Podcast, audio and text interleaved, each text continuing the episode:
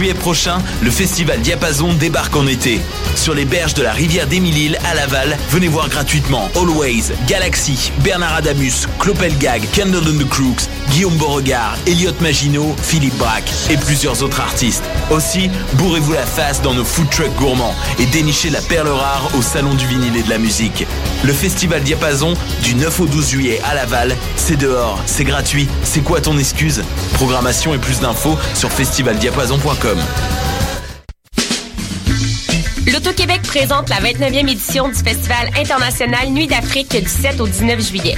Ne manquez pas la série des grands événements avec le concert d'ouverture joyeux et engagé du groupe Zebda, les rythmes ensoleillés du Grand Méchant Zouk avec Kassav et invité et les harmonies gospel soul jazz de Hassao. Profitez du passeport Nuit d'Afrique en combinant les spectacles de votre choix. Plus d'infos sur festivalnuitdafrique.com.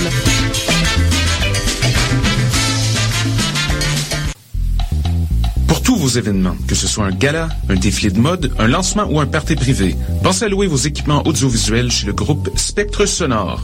Nous avons également une salle de montre ouverte au public. Venez nous visiter 3400 boulevard Loche Saint-Hubert, suite 10. Pour plus d'informations sur tous les équipements disponibles, rendez-vous au www.spectresonore.com. Cet été, le Saint-Laurent vibrera au rythme du festival Meg Montréal. Du boulevard jusqu'au fleuve à bord de son fameux Meg Boat. Darius, Doldrums, Fakir, I Classify, Devlux, Dear Criminals, Mead, Funkinson, Das Mortal et bien d'autres. Du 23 juillet au 2 août, c'est toute une jungle musicale qui vous attend en pleine brousse montréalaise. Ne la manquez pas. Plus d'infos sur megmontréal.com.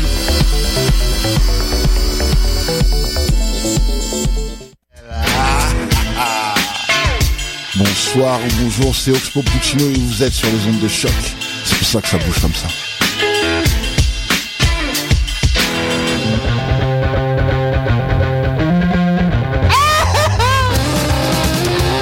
150 livres de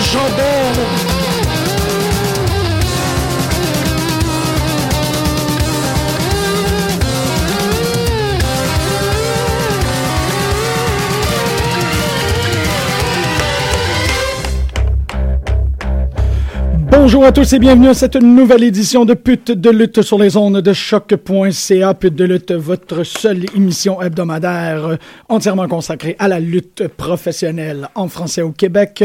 Mon nom est Jean-Michel Bertium. Ça me fait un immense plaisir d'être avec vous aujourd'hui.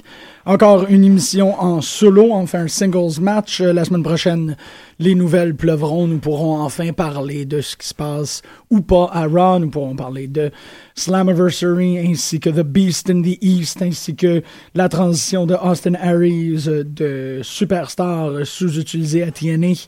Euh, jusqu'à méga vedette euh, on top of his game, si nous pourrons dire, à ROH. Je fais de la prévision, là. mais on, sent, euh, on, va, le- on le prévoit, on l'attend et on a très très hâte. Aujourd'hui, une troisième émission, euh, ben, comme je vous disais, une troisième émission consécutive euh, seule. Les deux premières émissions que j'ai faites, je viens de les activer pour les auditeurs qui, qui euh, m'ont fait remarquer que- qu'ils n'étaient pas disponibles. En fait, les deux premières émissions étaient des émissions essentiellement musicales où on explorait la création d'un personnage de lutte à travers sa musique d'introduction. Et pour les gens qui veulent pas aller écouter les émissions musicales, je vous fais le préambule. Très simplement, c'est cette idée-là que euh, l'histoire, en fait, le, comment qu'on raconte une histoire en lutte professionnelle euh, dépend de quelques euh, éléments très précis, en fait, mais des éléments qui sont considérables. C'est drôle parce que durant la semaine, je parlais, euh, j'écoutais le, le, podcast de Talk Jericho avec euh, Big Show, en fait, avec Paul White. Et Paul White racontait que euh, lors de son périple, en fait, lors de son, de, de son travail avec WCW, les gens dans le roster, ou ben, en fait plutôt les gens backstage, ont pris la décision de ne pas lui donner de musique d'introduction. Et euh, Paul White explique que euh, c'était extrêmement niaiseux, puis que ça faisait qu'il y avait l'air d'un d'un kidam, il y avait l'air vraiment de quelqu'un qui avait euh, qui s'était échappé ou qui s'était perdu backstage et qui apparaissait comme ça parce qu'il n'y avait pas de musique qui venait annoncer son apparition. Donc, les deux dernières émissions fonctionnaient pas mal dans cette direction-là. C'est de dire que la première chose que l'on sait d'un personnage avant son introduction dans le ring, c'est euh, qu'est-ce que sa musique représente. En fait, c'est le premier indice de la personne qui viendra, qui arrivera. Il y a des gens qui connaissent les trois premières notes de. Ben, en fait, inévitablement, quand on écoute la lutte, euh, assez souvent, tu finis par reconnaître tous ces, ces thèmes, ces thèmes-là. tu as juste besoin d'entendre comme. Tu sais exactement où -ce que ça s'en va. Mais euh, d'abord et avant tout, ces pièces musicales-là sont euh, très importantes à, la fois la création du mood, de, de setter le ton, si on peut dire, du personnage, mais aussi dans, dans des dimensions beaucoup plus développées. Euh, je pense que la semaine dernière, je parlais du fait que Shawn Michaels chante sa propre chanson. En fait, c'est lui, on reconnaît sa voix. Son, thème d'introduction à Sexy Boy, c'est lui-même qui la chante. Récemment, euh, j'ai remarqué, c'est le genre de truc que, qui me passe sous le radar assez rapidement. Puis là, quand je réveille, je réveille. Là, je suis probablement le dernier à avoir réveillé là-dessus. Le fait que Tyler Breeze à NXT chante sa propre euh, chanson d'introduction aussi. Donc ça, euh, c'est pour moi très significatif. Tyler Breeze, en faisant ça, fait un rappel à Shawn Michaels. En faisant un rappel à Shawn Michaels, Tyler Breeze se positionne comme un sexy boy et tout ça est très très bien expliqué par, rapport à la musique. Donc les deux dernières émissions, je reviens encore à ma, synthèse de ce que j'ai fait les deux dernières semaines, les, euh, essayaient de montrer, c'est une tentative de démonstration de comment la musique crée euh, fait comme une introduction, une pré-introduction au personnage. Fait que la semaine dernière, je sais que j'ai passé les monstres, mais en fait, j'ai passé tout ce qui avait de corporate, euh, j'ai passé les, les, euh, les introductions qui avaient des connotations sexuelles, donc Val Venus, Godfather, Assman, mais Assman, c'était plus par rapport à, DX, mais en même temps, c'est ça fait, c'est ça, c'est Billy, Billy Gunn était à la fois un membre de DX, donc il y avait certains riffs dans sa chanson qui, euh, qui rappelait directement DX, mais le I'm an ass man était euh, très, très connoté par rapport à, à, l'aspect sexuel du personnage. Fait que tout ça, les dernières deux semaines, c'était vraiment de voir comment qu'on réussit à créer l'attente du personnage. Tu peux même pas voir euh, le lutteur pour les trois premières minutes en écoutant sa chanson seulement. Tu as une bonne idée de à qui tu vas avoir affaire. Récemment, ça fonctionne de moins en moins, mais euh, il y a des très grandes réussites, notamment, je sais, Pascal, euh, Pascal Darèche trip beaucoup, euh, admire, apprécie. et, est très, très enthousiasmé à chaque fois qu'il y a l'apparition de Samoa Joe à NXT, parce que sa chanson, à son avis, puis je suis pas mal d'accord avec lui, représente parfaitement bien ce, que Samoa Joe est. Donc, cette espèce de bruit très, très, très euh, chaotique au, en début, suivi de quelque chose qui pourrait être pratiquement interprété comme un accident de char. Donc, Joe's Gonna Kill You, ça fonctionne très bien. Et ensuite, un, riff de bass, funk, rue, tribal pratiquement. Là. Donc, on a dans cette pièce-là euh, tout ce qu'on a besoin de, savoir, si on peut dire. De on a dans l'introduction de Samoa Joe tout ce qu'on veut savoir sur Samoa Joe. Euh, avant de le voir rentrer dans le ring. Puis là, bon, il apparaît, puis tu, sais, euh, tu comprends très, très bien euh, avec à qui on a affaire. Là, vous voyez, je suis en train de faire une espèce de, de, petite, de petite recherche à une main, mais je vais vous faire écouter la pièce de Samoa Joe parce que, un, je l'aime beaucoup, puis deux, elle, est, elle est particulièrement bonne pour, pour les fins. Ben, particulièrement bonne pour les fins musicales. Excusez, là, je suis vraiment en train d'essayer de faire une affaire à deux mains, là, mais on va aller écouter la pièce de Samoa Joe, puis ensuite, euh, on va, euh, vous allez voir, je vais continuer cette réflexion là, par rapport à la musique et à la création des personnages en lutte professionnelle.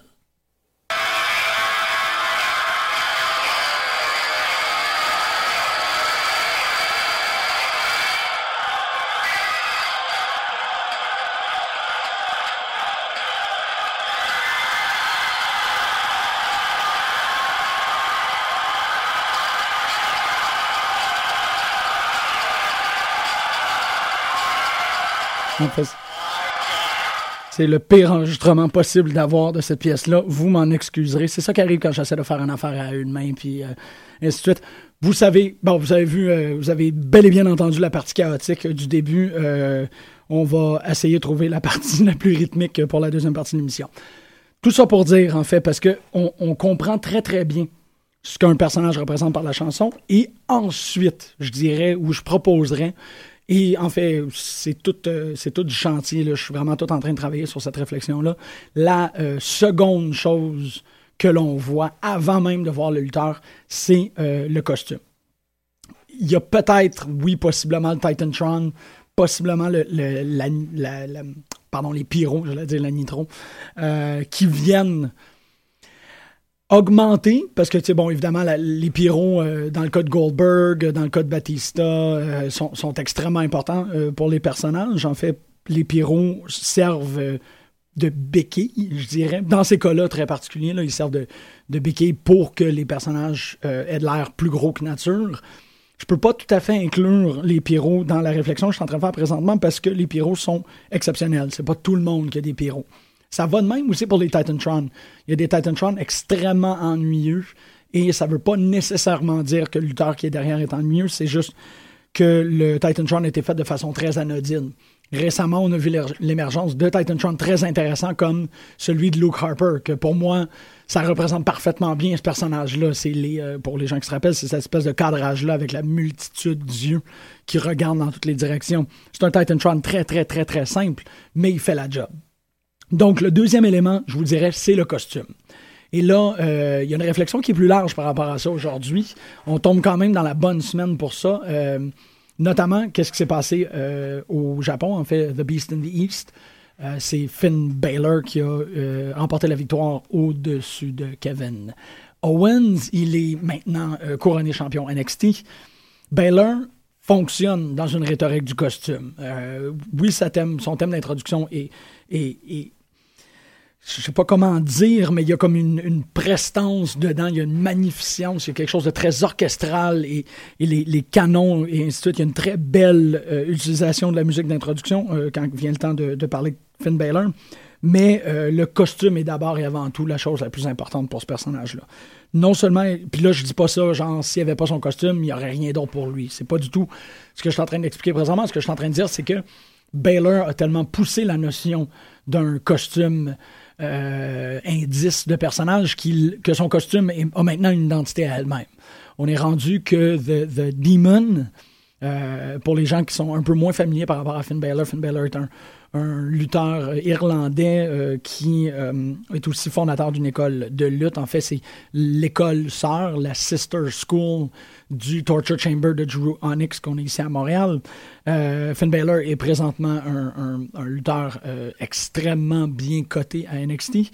Et je pense qu'à sa première apparition, je voudrais pas 100% me tromper par rapport à ça, mais je pense qu'à sa première apparition d'un, à un pay-per-view de NXT est venue l'apparition du personnage euh, qu'on l'on attendait depuis très longtemps, en fait, du Finn Balor entièrement maquillé, parce que euh, en Irlande et aussi à travers le monde, au Japon, au Mexique, ainsi de suite, Balor se maquillait à l'époque, en fait, Finn Balor, à l'époque, il luttait sous le nom de Prince David, se maquillait entièrement. C'est un full body paint, souvent euh, avec des allures de, des personnages de Marvel, soit de Venom, soit de Carnage.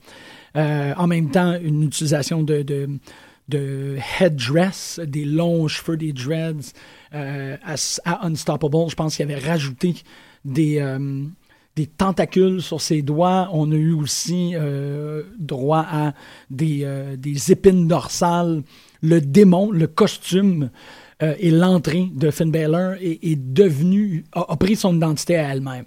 Il ne lutte pas tout le temps sous cette identité-là. Des fois, il rentre en bobette et en chest. Mais quand le demon apparaît, ben là, on a en quelque sorte un indice de l'enjeu du match.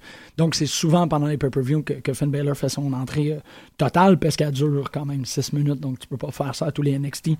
Euh, peine de perdre énormément de temps. Baylor a, euh, c'est pour ça que c'est intéressant aujourd'hui de parler de Baylor, aussi pour le féliciter pour son championnat, mais aussi pour parler de l'importance de ce costume-là. Le costume est venu parfaitement complimenter l'athlète qui est Finn Balor et ça a fait quelque chose de plus gros. Parlant aussi de costume, Animal était à Comic Con, le, Comic Con de Montréal. Euh, euh, la fin de semaine dernière, puis j'ai pu voir les épaulettes euh, en personne. Et Bertrand Hébert a pu prendre beaucoup de photos avec lui et, Ron Simmons. un autre truc qui est quand même d'actualité, mais qui est important par rapport à cette notion-là de porter un costume, c'est une phrase qui a été dite dans la dernière édition de Lucha Underground. En fait, c'est très mystérieux tout ce qui est en train de se passer dans Lucha Underground. Si vous écoutez euh, souvent l'émission, vous savez que nous autres, on est extrêmement enthousiasmés par rapport à ce qui se passe. Mais euh, cette semaine, il y a quelque chose qui a été dit que je trouve qui, participe à un plus gros schème, de, en fait, un, plus gros dessin. On voit l'objectif majeur de Lucha Underground. évidemment, euh, ça, euh, ça met en scène, ou du moins ça comporte, ça, le mot manque. on est dans le locker room avec Prince Puma et Conan. Il y aura possession ou apparition spectrale, on ne sait pas trop comment le traiter, de Katrina et Mil Muertes. Quand Prince Puma se fait, je veux dire, posséder, mais visité par ces, euh, ces forces-là.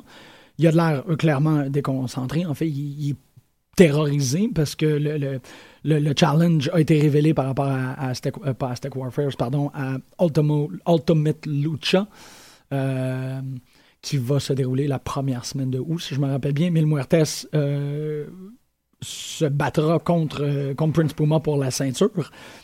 Et pour cette raison-là, Mil est continuellement en train de visiter, faire des visitations. Katrina aussi, viennent déranger, chambranler, euh, terrifier Prince Puma.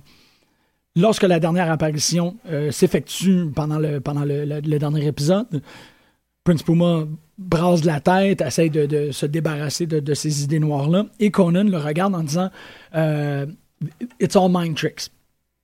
Et euh, les gens de Spandex, en fait, toujours très intéressants dans leurs analyses, ont euh, vu ça. Puis en fait, en lisant, j'ai trouvé assez difficile de, de, contredire par rapport à ça. Ils ont vu cette phrase-là comme une explication extrêmement claire du plan de Lucha Underground. En quoi est-ce que les personnages ne sont pas véritablement des dragons ou des euh, super-héros cosmiques. Quand vient le temps de parler d'Aerostar, ou des euh, satanistes euh, mi-hommes, mi-démons, mi-squelettes, quand vient le temps de parler, par exemple, de Pentagon Junior, mais sont, qu'est-ce que le public voit, c'est le mind game, c'est le mind trick. C'est que ces gens-là, tels qu'ils apparaissent dans la rue, si on les croiserait dans la rue, ils seraient très normaux. Mais quand on rentre dans Lucha Underground, quand on rentre dans le temple, on ne voit plus les individus pour ce qu'ils sont superficiellement. On ne voit plus de quoi ils ont l'air. On voit qu'est-ce qu'ils sont. Et euh, je trouvais que c'était très intéressant parce que ça explique des trucs comme Dragon. Dragon n'est pas véritablement un dragon.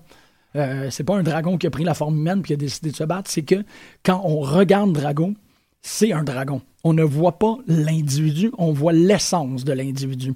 Et ça, c'est aussi quelque chose de très révélateur par rapport au costume. C'est-à-dire le costume n'est pas véritablement l'accoutumance que le personnage porte. C'est nous, avec notre regard imaginaire, qui voit l'essence du personnage.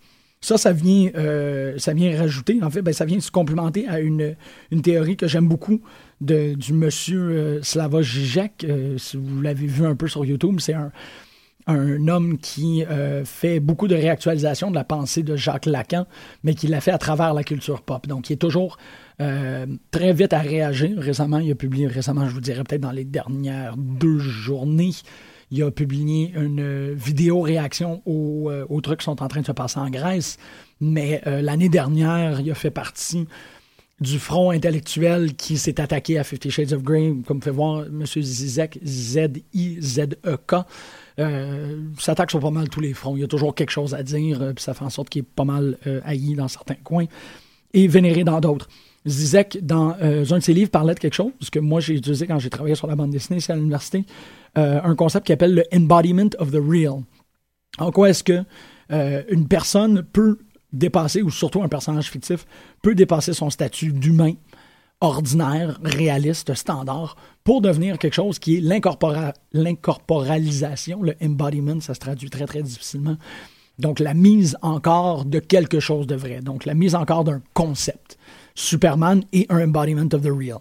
Il est euh, Truth, Liberty and the Pursuit of Justice, euh, in the American Way, ça dépend. Euh, Batman est, the embodiment of the real, de la vengeance, et ainsi de suite. Power of Hope, Spirit of Truth et toutes ces choses-là. En lutte, on a véritablement ça. Cette idée-là d'une mise en corps du réel. Les costumes ne servent pas véritablement à nous dire lui est habillé de même, mais viennent nous dire lui il est ça. Donc, euh, quand je faisais la recherche par rapport à l'émission, je regardais tous les costumes, la notoriété, et ainsi de suite. Bon, clairement, il y avait des gens comme Ric Flair, des gens comme Bret Hart, mais il y avait aussi des gens comme euh, Jerry the King Lawler. ça m'a euh, ça m'a pas surpris parce que c'est vrai que The King, c'est The King. Là. Tu peux quand même pas nier ce qu'il représente, ce qu'il est et, qu'est-ce qu'il veut dire. Mais euh, dans l'entrée que, que, je, euh, que, je parcourais, il y avait cette idée-là qu'il s'est passé de quoi à un certain point où il y a eu. Malheureusement, je n'écoutais pas la WWE à cette époque-là. C'était comme ma petite, ma petite pause, mon petit répit. il y a eu un feud entre Michael Cole et, et Jerry the King notamment à cause de trucs que Michael Cole est en train de dire par rapport à la femme ou l'ex-femme de Jerry the King Lawler. Je ne sais pas trop exactement comment ça s'est déroulé, mais il y a eu un full-on feud. Et euh, c'était, et c'est encore l'époque où euh, Jerry the King Lawler, c'est quand même un, euh, un, carrément, un mononcle assez bedonnant en chemise, assez quétaine, qui fait des jokes assez louches sur des madames. Fait que c'est vraiment comme un, peu importe, c'est un gros mononcle de, euh, du sud des États-Unis.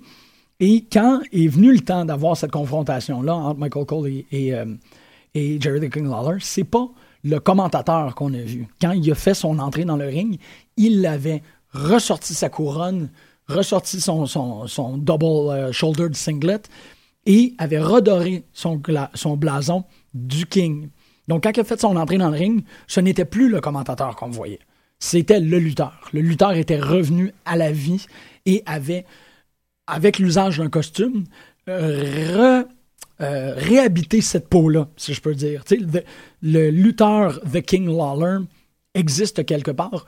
Une fois de temps en temps, Jerry va se faire, euh, va réhabiter cette peau-là ou va se faire euh, posséder on peut, dire, on peut carrément dire que c'est l'esprit de quelque chose qui vient posséder cet individu-là. Et Jerry the King Lawler revient. C'est ça qui est arrivé. C'est d'où là l'importance du costume. C'est de dire qu'avec le costume, on est capable de voir le changement d'un individu à un autre. Va de même, par exemple, pour des trucs comme Hogan. Hogan, quand il a fait la transition au NWO, de porter le T-shirt NWO, ça représentait plus que de faire partie de la faction. Ça, euh, déjà, les tons couleurs de passer de rouge et jaune à noir et blanc, ça signifie quelque chose. On a aussi dit qu'il y a eu un très grand changement de personnalité de la part de Sting quand il a passé de couleur à noir et blanc. Vous voyez comment le costume ici, euh, le costume coloré et flamboyant, vient... Euh, vient être euh, annihilé, si on peut dire, par le, noir et blanc, qui est définitivement les, couleurs les plus euh, mornes et plates pour un costume de lutte, ça évidemment, mais qui viennent aussi représenter quelque chose.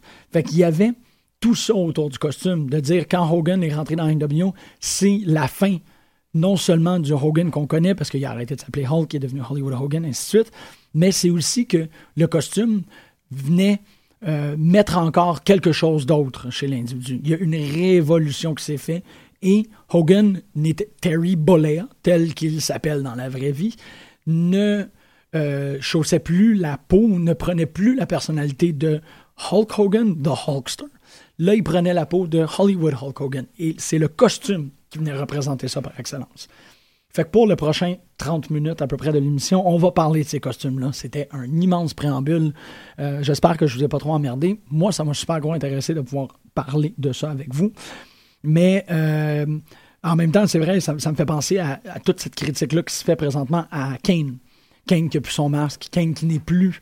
Euh, on peut pas croire que euh, que, l'homme qui est Kane présentement soit le même que le démon qui a tué ses parents, mis sa, la femme de son frère en feu, plein d'histoires. En fait, il faudrait quand même que, que j'aille euh, clarifier euh, tout le, drame de la famille euh, Undertaker, Kane et Papa Paul Bearer.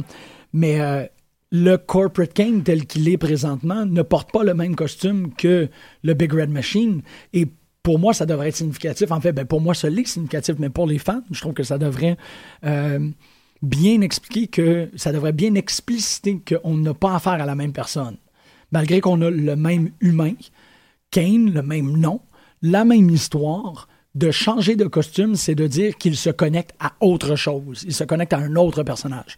Là, je suis pas en train de dire comme c'est le même gars qui était euh, Isaac Yankum, donc il faut qu'on repense. Mais le, fait que Kane n'a plus, plus de masque, n'a plus euh, de flammes sur son costume et maintenant porte, euh, lutte en, pantalon propre, si on peut dire.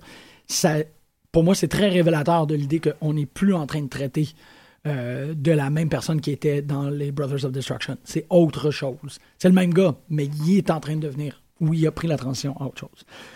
Euh, je vais y aller avec des grandes lignes. En fait, c'est des sous-catégories que je me suis fait. Je me suis dit que l'émission passerait beaucoup mieux si on commençait à parler de ces choses-là, euh, si on commençait à parler des choses en ces termes-là. Euh, des, des costumes, mais qui sont aussi des, personnalités très importantes. la première, c'est tout ce qui tout ce qui inclut le métal. En fait, tout ce qui est dans l'imaginaire du, du du doom metal, du speed metal, du black metal, du Norwegian black metal, whatever. Euh, toute, cette, euh, toute cet imaginaire-là vient créer des costumes, en fait, vient entretenir des costumes très précis. Et euh, on va aller en parler juste après que j'ai pris une petite gorgée d'eau et qu'on ait écouté une pièce, en fait, parce qu'on va parler de métal, on va écouter du métal. On va aller écouter une pièce de Death Clock, le band métal le plus extraordinaire au monde, qui a sa propre série animé sur Adult Swim qui s'appelle euh, Metalocalypse. On va l'écouter une pièce euh, maintenant devenue classique, I Ejaculate Fire.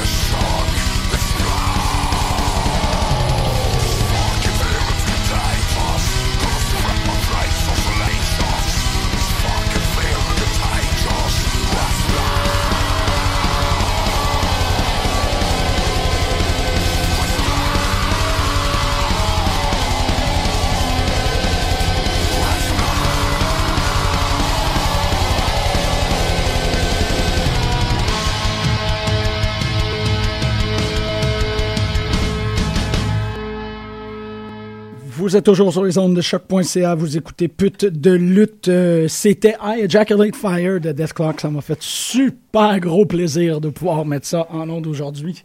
Euh, surtout à cause du vidéoclip que je vous encourage énormément à aller euh, regarder, écouter à répétition parce que Ouais, c'est à bonne place. Je répète, I ejaculate fire, mesdames et messieurs. Donc aujourd'hui, je suis en train de parler de l'importance des costumes en lutte professionnelle. En fait, comment est-ce que on se dit toujours que c'est un peu nono de voir les gens rentrer en couleur et tout, et dire comme ah ils crient puis nanana. Mais que c'est un argument qui est pas mal niaiseux et qui est souvent servi par des gens qui ont absolument rien compris à la lutte parce que les costumes sont super importants. Le premier exemple que je mettais en scène, c'était euh, tous ces costumes-là qui sont inspirés de l'imaginaire métal. Et c'est pour ça qu'on a écouté I Ejaculate Fire, mesdames et messieurs. Euh, un des, des, des plus importantes équipes euh, représentatives de ça. Évidemment, tu as les Road Warriors, mais tu as aussi l'équipe de Demolition. Les Road Warriors, quand même super le fun, mais euh, leur plastron, ça fait borderline Laser Quest avec des pics.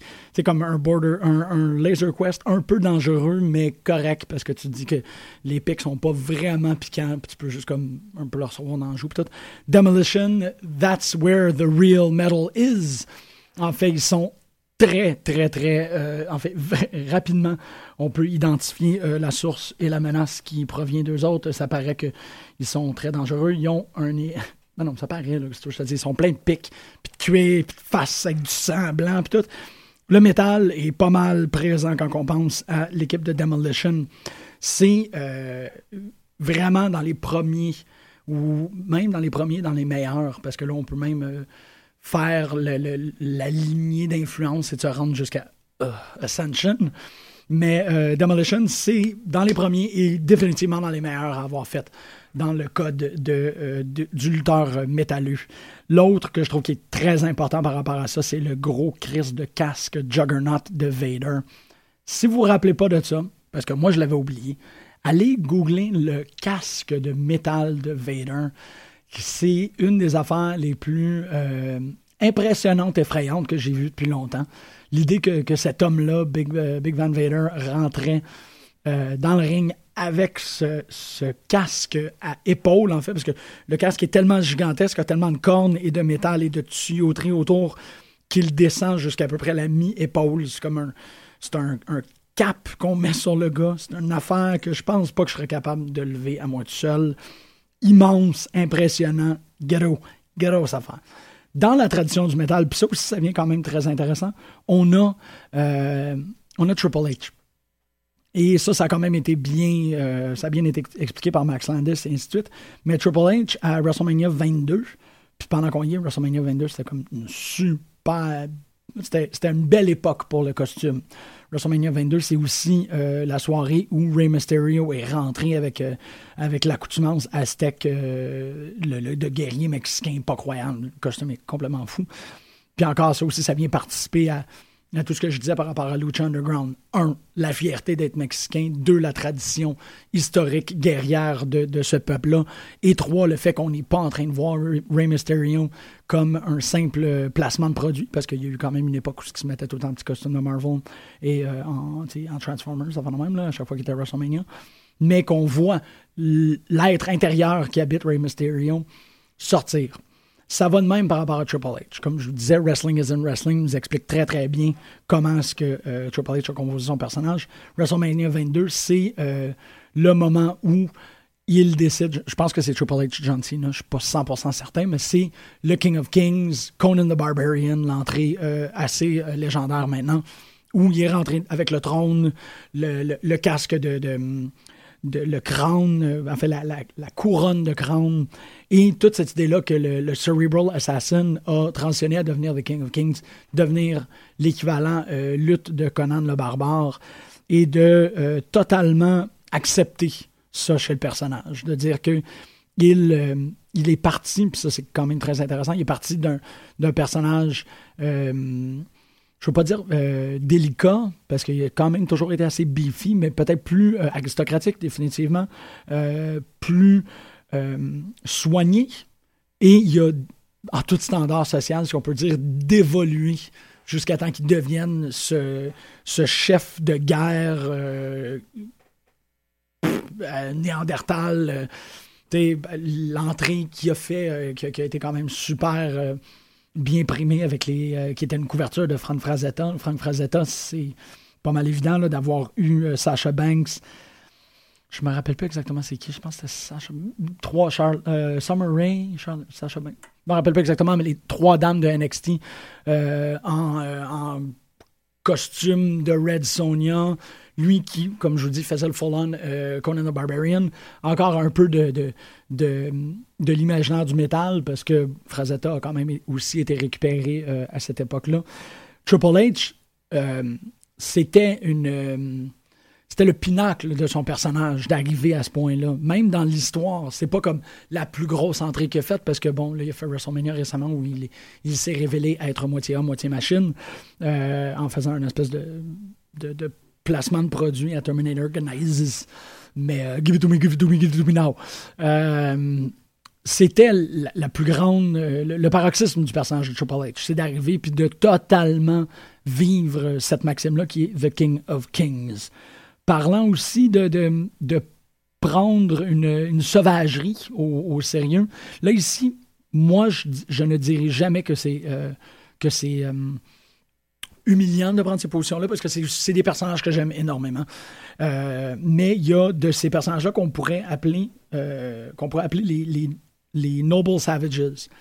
Et les Noble Savages, ben, ils ont un grand avantage. C'est des personnages que j'adore énormément parce que ils viennent très dangereusement euh, peser sur notre crainte collective du surnaturel, du voodoo, de la santeria, ainsi de suite.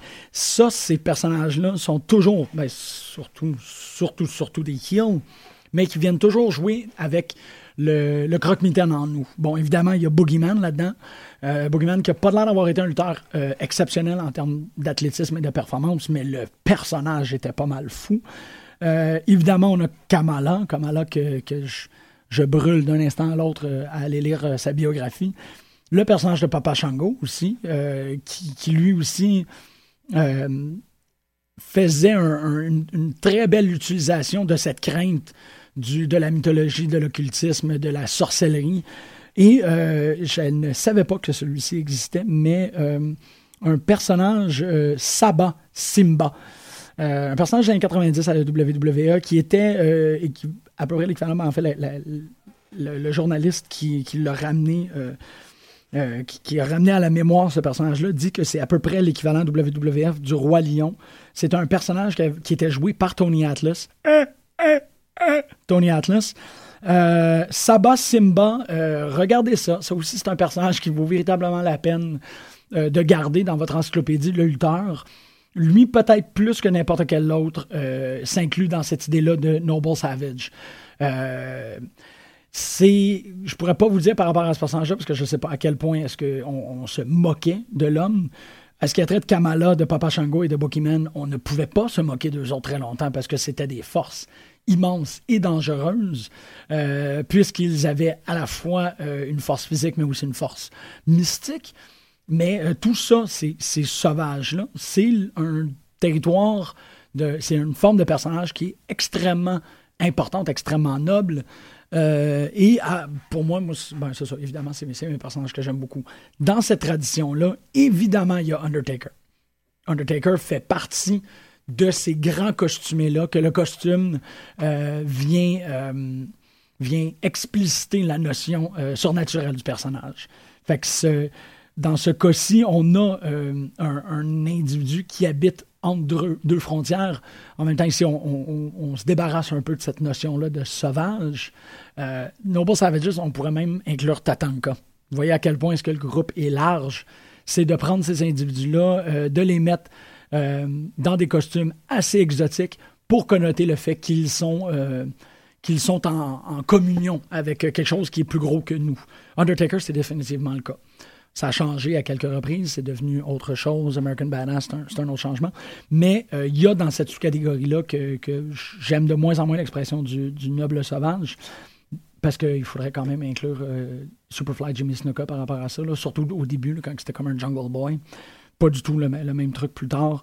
Euh, même à la limite, on pourrait étendre ça pour mettre Ricky the Dragon Steamboat dans son itération de dragon. En fait, quand il a commencé à mettre le costume avec les ailes, euh, on dirait, de, de, de, de batsuit.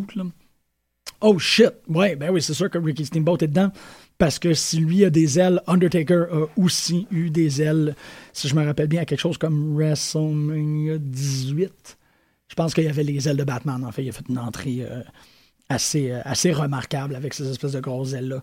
Donc, ces personnages-là de, de, de Noble Savages, c'est vraiment comme ça je les appelle, mais en fait, c'est intéressant parce que ils deviennent connectés à quelque chose qui est plus gros, tu vois, l'animalité, le mysticisme, la spiritualité, tout ça à travers leur costume. Donc, euh, là, ça a, plus, euh, ça a plus rapport par rapport au ring entrance, mais il y a souvent de la bruine, il y a souvent des éclairs, il y a souvent. Là, la pyro embarque, comme je l'ai dit en début de l'émission, je ne parlerai pas de la pyro.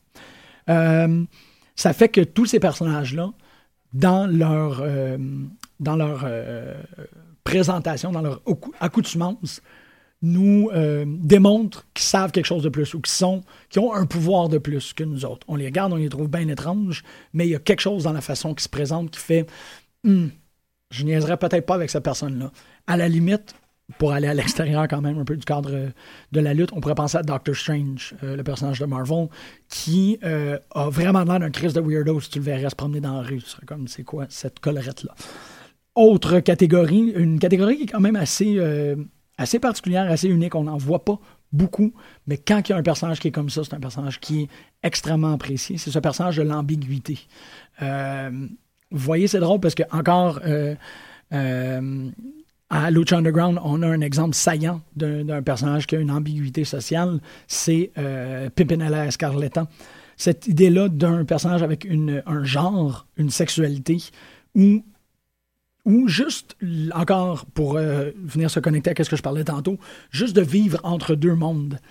Ces personnages-là qui ont une, présence surtout de drag, surtout euh, travesti, viennent, euh, ben en fait, font toute partie d'un pool, ont tous une force très particulière, c'est cette, cette force-là de, se connecter, d'être alimenté, d'aller chercher son pouvoir dans l'autre, mais c'est aussi, euh, tant qu'à parler de sorcellerie, c'est des personnages qui sont très puissants parce qu'ils habitent entre le monde de la féminité et de la masculinité. Et euh, c'est aussi des gens qui utilisent cette confusion-là des genres à leur propre avantage. Évidemment, il fallait parler de Adrian Adonis, euh, un temps des années 80, qui a commencé sa carrière euh, dans un costume très, très, très habituel, standard de biker, une espèce de biker new-yorkais, cuir, tout. Et vers la mi des années 80, jusqu'à la fin des années 80, euh, il a de plus en plus euh, changé son, euh, son apparence. Il a commencé à porter, enfin, il a commencé à mettre des décorations dans ses cheveux et il a donné, si je me rappelle bien, je ne suis pas 100% certain parce que je l'ai pas contre-vérifié, cela. J'aime ça toujours contre-vérifier mes faits avant de les dire.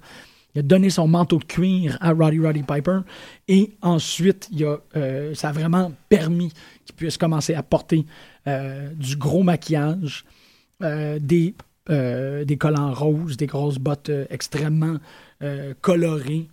et ainsi de suite. Et Adrian Adonis a enfin, en fait, a, totalement opéré cette, cette altération-là de l'individu, un homme très, très, très masculin, mais qui commençait à porter du, du, maquillage, ainsi de suite, et qui s'est féminisé. Ça évidemment euh, créer une forme d'émoi en lutte. Évidemment, c'est un monde très machiste, ainsi de suite. Là, euh, cette ambiguïté-là créait confusion. Et cette confusion-là devenait une force. Fait qu'Adrian Adonis a été un lutteur très euh, aimé, très apprécié, mais aussi très puissant, un, bon performeur, parce que son personnage lui permettait de jouer de jouer de cette confusion, de cette confusion-là et de d'abattre son euh, opposant. Notamment, en fait, par rapport à Adrian Adonis, son, son, euh, son finisher s'appelait, je ne savais pas, s'appelait Good Night Irene. Fait que ça, ça nous inscrit dans un Sister Abigail vraiment drôle. Euh, évidemment, j'en avais déjà parlé dans une émission solo où j'ai parlé de la lutte british, le personnage de Adrian Street. Bon, quand je parle de personnage ambigu, vous pensez évidemment au fils du euh, défunt Dusty Rhodes, Goldust, Dustin Reynolds, qui euh, a, probablement le personnage. Je penserais que c'est peut-être le personnage ambigu qui a la plus longue durée de vie. Je pourrais pas dire peut-être qu'Adrian Street l'a eu un peu plus longtemps que lui, mais bon. Euh, Goldust qui a ajouté l'ambiguïté et la confusion à son arsenal euh, dès son apparition de son personnage. C'est un personnage marquant, c'est un individu extraordinaire, c'est un performeur euh, hors pair, hors compétition, hors, euh, hors atteinte. Il était, il est pas mal. ben, moi, j'ai une profonde admiration pour la, façon qu'il manipule cette, cet archétype de personnage-là. Un autre que j'avais pas que j'avais pas connaissance, c'est quelqu'un qui luttait sous le nom de Vito. En fait, Vito qui est un vraiment, là, il avait l'air d'un un Guido italien, rasé, grosse épaule, et ainsi de suite. Sauf que je ne sais pas ce qui s'est passé. Il faudrait que j'aille faire plus de recherches par rapport au personnage. Ils ont décidé très tôt, vers le début des années 2000, de le faire lutter en robe fleurie. Donc, un personnage Vito qui luttait en robe. Ils ont mis un sac Chanel, ils ont mis des souliers, des loups-boutins, excuse-moi, des loups-boutins au pied. c'est vraiment intéressant à voir aller. Étrangement, physiquement, il me fait penser à un des head, euh, des headbashers. J'étais comme, ah, dans le même genre, je pensais que c'était lui, ou, euh, Savio Vega, the Portuguese, whatever. Euh, et ce personnage-là, Vito, on, dit qu'il a conservé le personnage. En fait, il, était en kayfabe total, 24 heures sur 24, 7 jours sur 7. Donc, on a plusieurs photos ou histoires de lui pendant, pendant les, les voyages à l'international où il arrivait à l'aéroport en robe. Euh, c'est vraiment quelqu'un qui avait totalement intériorisé euh, son personnage ambigu. Mais malheureusement, ça n'a peut-être pas fonctionné, fonctionné pour lui en termes de carrière. L'autre, euh, il m'en reste un quand même que je veux faire, c'est tout ce qui est glitter. Euh, évidemment, en pensant de l'ambiguïté d'arriver à ces personnages-là, de dire, ben, il y a des personnages qui sont extrêmement colorés, ou un, lutteur masculin décide de euh, brouiller la piste des genres et de, se féminiser à un point tel que ça, devient un, un, grand atout, ça devient une force dans son, dans son, dans, son, son, euh, son arsenal de, de, de combat. L'autre, ça serait la paillette, ça serait le glitter. Puis bon, il n'y a personne qui représente mieux le glitter que my man Randy Pofo. Let the clouds separate, let the lightning bolts flash, even though there's no bad weather. Yeah, opinions, yeah, about who's the best in the World Wrestling Federation. Yeah, can mean different things to different people. Yeah, but when they see the best, yeah. They're talking Macho King. No, they're oh, not. Oh, yes, they are. No, they're yes, not. they are. No, they're not. Yes, they are. No, they're not. Yes, they are. Get out of here. Better than the best. I'm better than the best. Get back in here. Do you understand yes, that? I understand that. Tell them that. There's nobody better than the Macho King. When you talk about the best, you're talking about the Macho King. Better than the best. That's what I said. Tell them. Better than the best. Better than the best. Better than the best. You step out of line with the Macho King. Donc, c'était euh, Macho King Randy Savage, accompagné de quelqu'un que je voulais absolument mentionner à cette émission-ci. Euh, Sensational Sherry Martel, Queen Sherry, euh, cette femme-là qui est... Il y a peut-être quelqu'un qui a réussi à être... Non, il y a personne qui a réussi à être plus extraordinaire en termes de costume que Scary Sherry. Elle a fait... La composition de son personnage est totalement unique et euh, inimitable, euh, indomptable. C'est vraiment Sherry Martel avec l'énorme maquillage aux yeux, l'idée qu'elle portait des drôles de voiles, des robes de balles de finissant. Vraiment un personnage très, très, très, très, très important, très, qui, qui attire le regard, capable de faire des promos comme c'est pas croyable accompagné Macho Man pendant une certaine époque, euh, The Macho King. Macho King a euh, évidemment euh, place de choix quand vient temps de parler des lutteurs à paillettes. évidemment, j'avais parlé de Sting aussi, qui a fait son, son petit trip perfecto de cuir avec, avec des lanières. Très récemment, en fait, par rapport à tout ce qui brille, il faut penser au, au, au, pas le costume, le jacket de Chris Jericho qui est une affaire de disco ball pas pensable, vraiment un, très très drôle de, de, de, de, jacket. Puis le jacket fait pas mal. Le personnage de Jericho est beaucoup plus que son jacket, mais c'est juste comme. C'est déterminant dans, euh, dans la, création de, ce personnage-là, de Y2J. Euh, Sherry Man, parler de Macho Man, parler de Sherry Martel, parler évidemment de Jesse the Body Ventura, euh, euh, ancien gouverneur, euh, mais aussi ancien commando. Ben, en fait, commando, ancien, comme, ancien il était un prédateur. tous ces personnages-là qui mettaient énormément de, de, couleurs, paillettes, brillants, tout pour réfléchir la lumière. Évidemment, Rick, Rick Flair fait partie de ça. J'avais inclus Rick Martel euh, dans l'optique que ces costumes-là viennent euh, réfléchir l'exubérance des personnages. Puis en faisant cette recherche-là par rapport à l'émission, je suis tombé sur le, macaron Yes, I am a model de Rick Martel, qui est comme un des macarons les plus cool. Parce que déjà un lutteur qui met un macaron, ça peut. Euh, les gens pourraient pas aimer ça, mais le Yes, I am a model, c'est euh, un macaron qui vient parfaitement décrire ce que je parlais tantôt par rapport au embodiment of the real, cette idée-là que euh, le macaron vient dire quelque chose par rapport au personnage, vient dire qu'il croit fondamentalement que tout le monde dans la rue se pose la question en le regardant, en le voyant, est-ce que cet homme est un mannequin? Et il se fait tellement poser la question qu'il est rendu qu'il faut qu'il porte un macaron pour, pour désamorcer la question avant qu'elle soit même posée parce qu'il est tanné.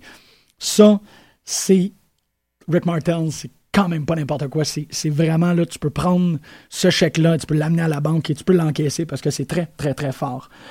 Euh, dans ces, là, je suis en train un peu de m'éloigner par rapport à la paillette, mais euh, parce qu'il reste à peu près 5-6 minutes à l'émission, il faut que je parle des collants de, de, de Ravishing Rick Rude.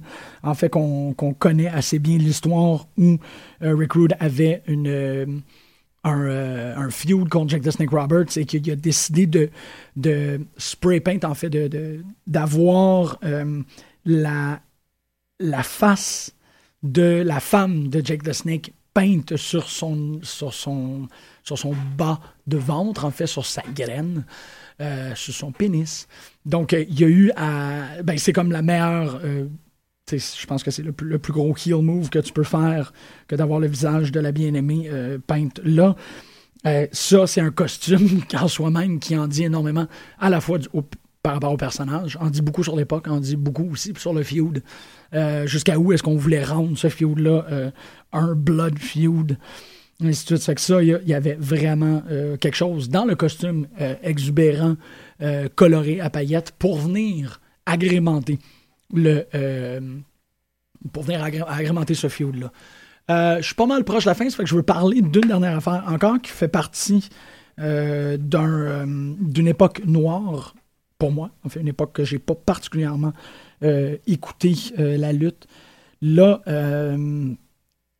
c'est quoi? Moi, je pense que c'est 2002. Ou ben, en fait, WrestleMania 25. Je pourrais pas dire exactement.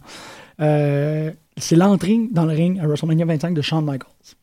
Euh, j'ai écouté récemment, Stereolab a fait un, un, spécial en fait qui s'appelle euh, Montreal Screwjob de la Mancha ou une autre affaire de la sorte, où ils font des parallèles entre Don Quichotte de la Manche, l'œuvre de Cervantes, et euh, ce qui s'est passé avec Bret Hart à Montréal pour, euh, avec la ceinture et ainsi de suite. Aussi, il y a le podcast de, Jericho euh, avec euh, Natty Nightheart et Tyson Kidd où il parle beaucoup, beaucoup de, de du Screwjob. Évidemment, en parlant du Screwjob, tu parles aussi de Shawn Michaels.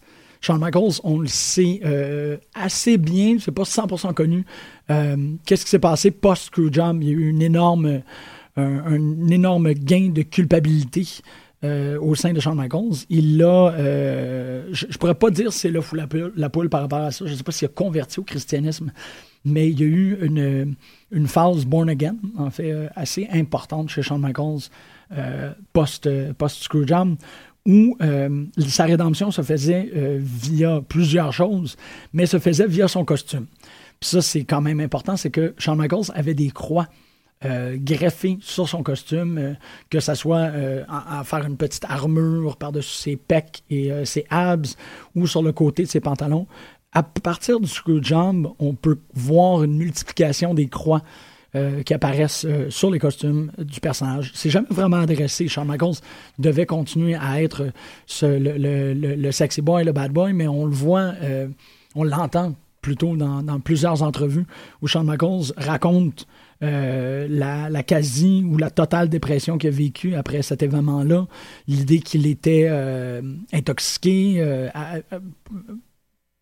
assez lourdement intoxiqué, si je peux dire, à un point tel qu'il raconte une histoire très, très, très touchante sur le fait qu'il se serait évanoui avec son enfant dans ses bras.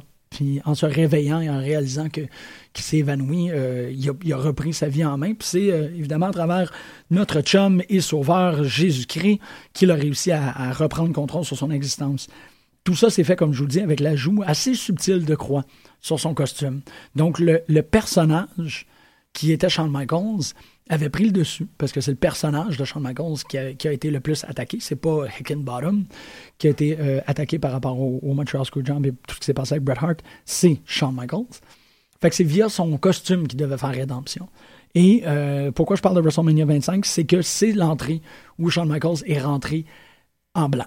Mais rentré dans un blanc maculé, divin, gospel, Amen style, où il a fait une entrée euh, digne du Nouveau Testament. Vraiment une espèce d'entrée lumineuse et divine pour contrer la noirceur de The Dead Man. Undertaker, évidemment, euh, j'ai pas pu en parler beaucoup pendant l'émission, mais c'est lui qui est le maître incontesté du costume et de l'entrée. Euh, son histoire est, tellement développée par ses costumes et ses entrées en ring. Mais là, d'avoir fait à WrestleMania 25 ce, ce showdown-là entre les forces du mal et de la noirceur, tel que toujours représenté par euh, The Undertaker, mais cette fois-ci d'avoir mis dans la position salvatrice et rédemptrice le personnage de Shawn Michaels via son costume et son entrée, de l'avoir fait rentrer tel un archange dans le ring, pour moi, c'est très important. Très significatif. Et ça valait la peine de finir l'émission sur l'importance des costumes de cette manière-là, de parler de, euh, ce grand costume-là, qui, euh, notamment et en conclusion, vient fermer toute forme d'argumentation par rapport. Ben en fait, même, ça fait même pas fermer, c'est juste que c'est le plus gros et plus imposant et plus extraordinaire exemple de qu'est-ce qu'on voit couramment en lutte, ce combat-là entre le bien et le mal, le white hat et le black hat, l'ange et le démon. Ils l'ont fait à WrestleMania 25 sans contredit. Ils ont, ils ont gonflé ce feud-là entre euh, HBK et euh, The Undertaker pour leur faire, pour prendre des proportions de tous les conflits qui existent en lutte. Ils sont devenus l'alpha et l'oméga. Ils ont, ils ont, euh, ils ont mis le plus gros show sur le plus gros stage. Le blanc et le noir, la confrontation ultime. Puis ça, c'est à travers les costumes que ça s'est fait. J'ai trouvé ça très beau et c'est un bel exemple. Et c'est une belle façon de finir cette émission de pute de lutte sur les ondes de choc.ca. Chers auditeurs, la semaine prochaine, on revient avec des nouvelles, des actualités et des opinions. Jusqu'à la semaine prochaine, on écoute de la lutte et on s'encourage. Je vous aime fort et on se revoit dans pas longtemps. On va l'écouter Petit fantôme, je ne reviendrai pas.